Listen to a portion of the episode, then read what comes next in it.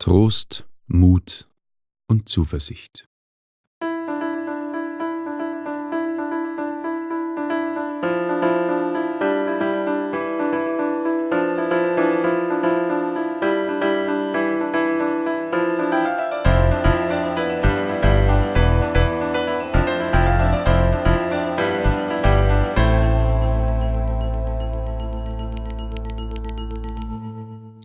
Christi und herzlich willkommen. In diesem Kanal geht es um Gottes Willen. Wir reden über biblische Themen und über die Geschichten, die Gott mit Menschen schreibt. Heute darf ich mich wieder mal zu Wort melden. Ähm, ja, danke an den Walter Hulup für die letzten Folgen. Ich habe überlegt, was ich heute machen konnte und habe mir vorhin ähm, ja, ein Doku angeschaut über Israel und den Nahostkonflikt und ähm, was da einfach für Brutalität schon vorangegangen ist, seit dieser ganze Konflikt überhaupt begonnen hat.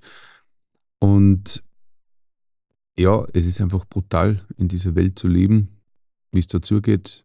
Und deswegen habe ich mir gedacht, ich mache halt einfach eine Folge mit Bibelversen über Trost, Mut und Zuversicht. Und ich habe mir da ähm, ich habe da auf der Seite diebibel.de genau zu dem Thema einen schönen, einen schönen Beitrag gefunden. Ähm, also Beitrag, das ist einfach ein Sammelsurium an Bibelversen zu diesem Thema. Und ich möchte dir jetzt einfach vorlesen. Und ja, ich möchte, äh, bevor ich dort loslege, auch noch sagen, es ist so befreiend, dass wir einen Gott haben, der uns liebt und der diesem Desaster in dieser Welt irgendwann ein Ende setzen wird. Und wie er sagt, er wird jede Träne abwischen. Und es wird kein Leid und kein Schmerz mehr geben. Und auf diesen Zeit, auf diesen Zeitraum oder auf diese Zeit freue ich mich jetzt schon extrem.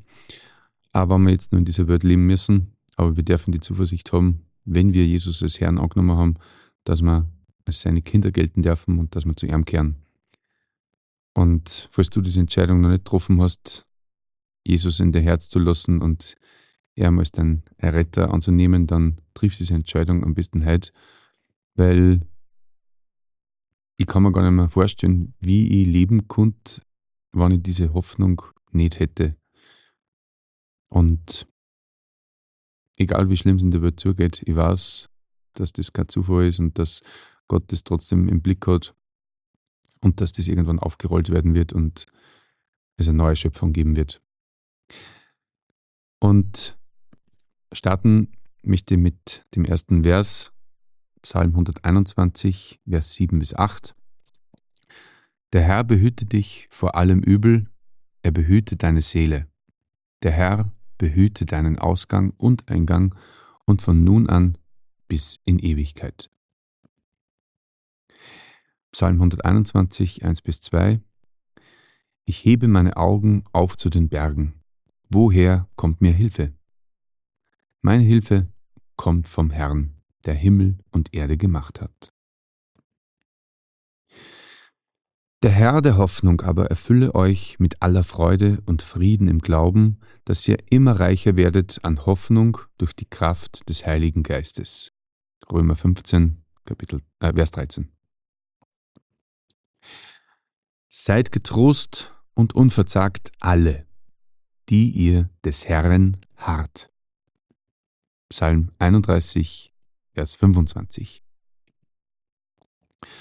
Der Herr aber, der selber vor euch hergeht, der wird mit dir sein und wird die Hand nicht abtun und dich nicht verlassen.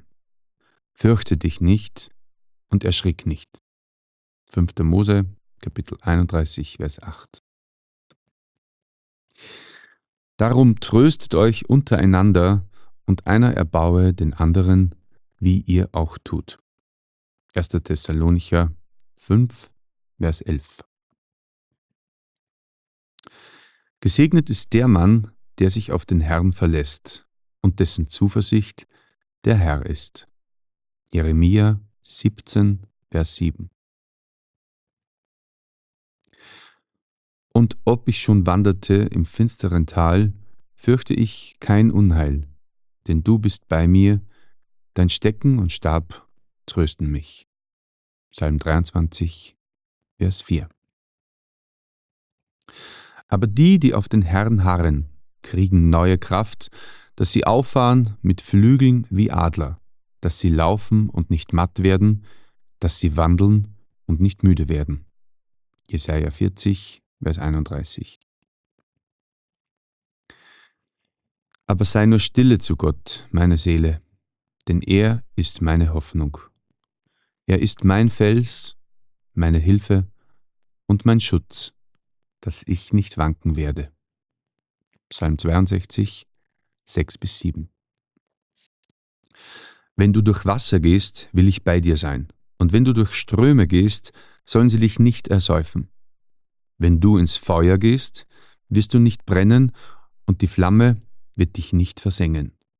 Jesaja 43, Vers 2. Kommt her zu mir alle, die ihr mühselig und beladen seid. Ich will euch erquicken. Matthäus 11, Vers 28. Was betrübst du dich, meine Seele?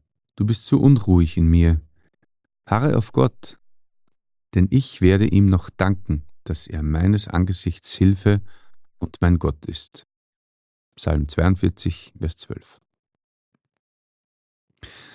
Habe ich dir nicht geboten, sei getrost und unverzagt? Lass dir nicht grauen und entsetze dich nicht, denn der Herr, dein Gott, ist mit dir in allem, was du tun wirst. Josua 1, Vers 9. Denn Gott hat uns nicht gegeben den Geist der Furcht, sondern der Kraft und der Liebe und der Besonnenheit. 2. Timotheus 1, Vers 7. Herr, wohin sollen wir gehen? Du hast Worte des ewigen Lebens. Und wir haben geglaubt und erkannt, du bist der Heilige Gottes. Johannes 6, Vers 68 bis 69. Herr, wie lange willst du mich so ganz vergessen? Wie lange verbirgst du dein Antlitz vor mir? Wie lange soll ich sorgen in meiner Seele und mich ängsten in meinem Herzen täglich? Wie lange soll sich mein Feind über mich erheben? Schaue doch und erhöre mich, Herr, mein Gott. Psalm 13, 2 bis 4. Ich traue aber darauf, dass du so gnädig bist. Mein Herz freut sich, dass du so gerne hilfst. Ich will dem Herrn singen, dass er so wohl an mir tut. Psalm 13, Vers 6. Ich rufe zu Gott und schreie um Hilfe. Zu Gott rufe ich, und er erhört mich. Psalm 77, Vers 2. Der Herr ist nahe allen, die ihn anrufen, allen, die ihn mit Ernst anrufen. Psalm 145, Vers 18. Und der letzte Vers, Hoffet auf ihn alle Zeit, liebe Leute. Schüttet euer Herz vor ihm aus. Gott ist unsere Zuversicht. Psalm 62, Vers 9. Ich glaube, man kann nicht genug Trost und so zuversichtliche Verse hören und lesen, wie diese gerade waren. Und möchte dir das einfach für heute mitgeben. Und ich möchte da auch noch eine Frage stellen. Was, wenn es morgen vorbei ist, die Welt, was, wenn morgen Gott auf die Erde kommt und Jesus wiederkommt und du die Entscheidung noch nicht getroffen hast, ob du an ihm glaubst, ob er vertrauenswürdig ist und ob du zu ihm kehren möchtest oder nicht. Ich stelle mir das immer so furchtbar vor, wenn dieser allmächtige Gott der verzehrend wie ein Feuer ist, aber natürlich auch Liebe ist. Aber es ist kein alter Mann mit einem weißen Bart, sondern es ist der allmächtige Gott, der Himmel und Erde erschaffen hat. Und wenn dieses unvorstellbare, mächtige Wesen dann plötzlich vor mir steht und sagt, warum hast du nie nach mir gefragt?